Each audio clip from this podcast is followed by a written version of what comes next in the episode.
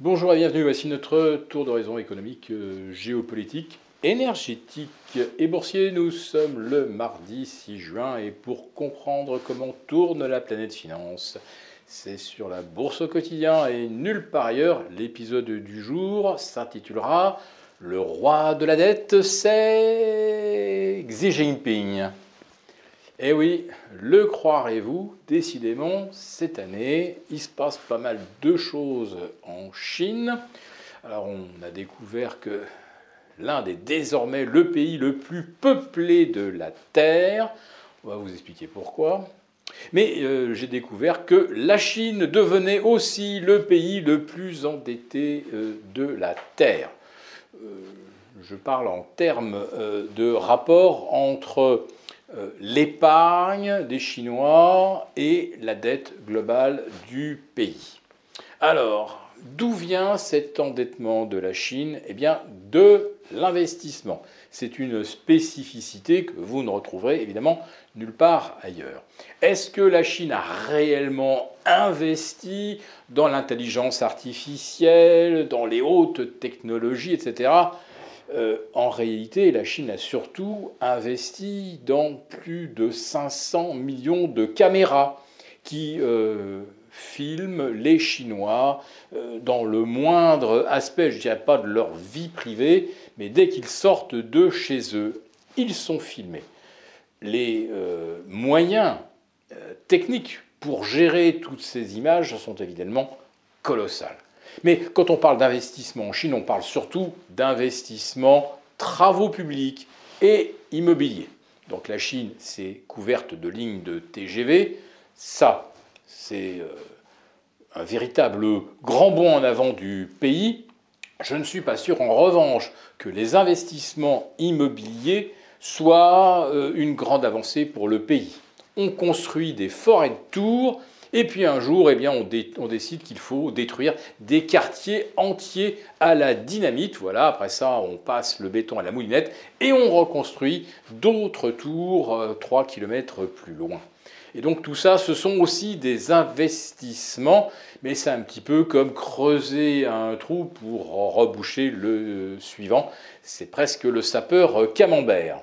Donc euh, la Chine, aujourd'hui, passe devant les États-Unis en termes d'endettement.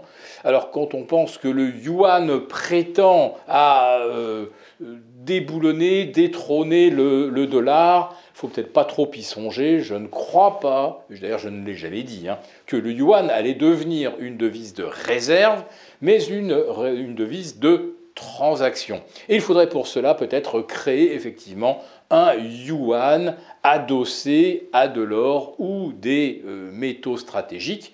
Euh, un dirigeant euh, économique russe vient de faire une déclaration dans ce sens. On sait qu'il participe à la construction d'une nouvelle architecture de transactions inspirée de SWIFT, mais concurrente de SWIFT. Donc on voit bien comment les choses se mettent en place.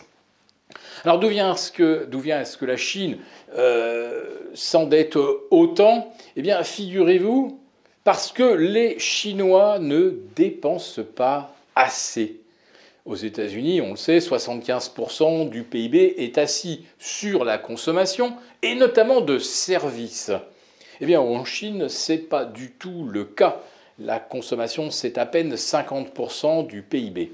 Et pourquoi les euh, Chinois enfin, ne, ne consomment-ils pas? Eh bien Parce qu'ils épargnent justement beaucoup dans l'immobilier, ce qui les a obligés à beaucoup s'endetter, mais ils épargnent aussi parce qu'ils ont conscience que le pays vieillit et que nous aurons bientôt euh, plus de 25% de Chinois euh, à, plus de, euh, à plus de 60 ans.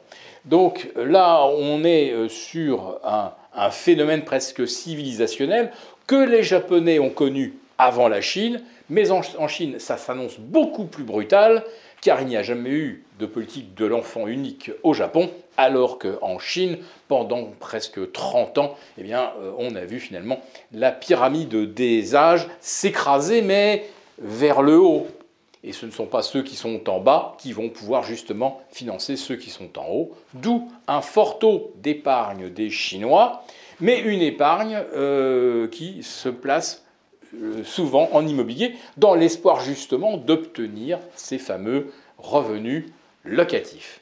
Alors la Chine donc ne redémarre pas comme on l'espérait, elle ne servira pas de locomotive au monde en 2023, et qui plus est, cette euh, mollesse de la reprise chinoise explique aussi pourquoi la demande de pétrole mondial est aussi faible, ce qui a amené l'Arabie saoudite à annoncer une quatrième réduction de sa production de 1 million de barils le jour. On en est donc maintenant à moins 4% d'offres de pétrole sur la planète.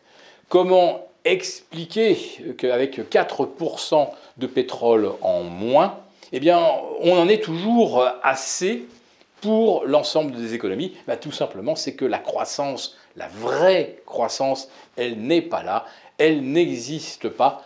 On ne voit pas encore la récession.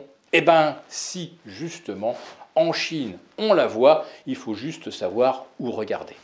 Si cette vidéo vous a plu, n'hésitez pas à nous mettre un pouce et rendez-vous demain avec nos abonnés désaffranchis pour notre live.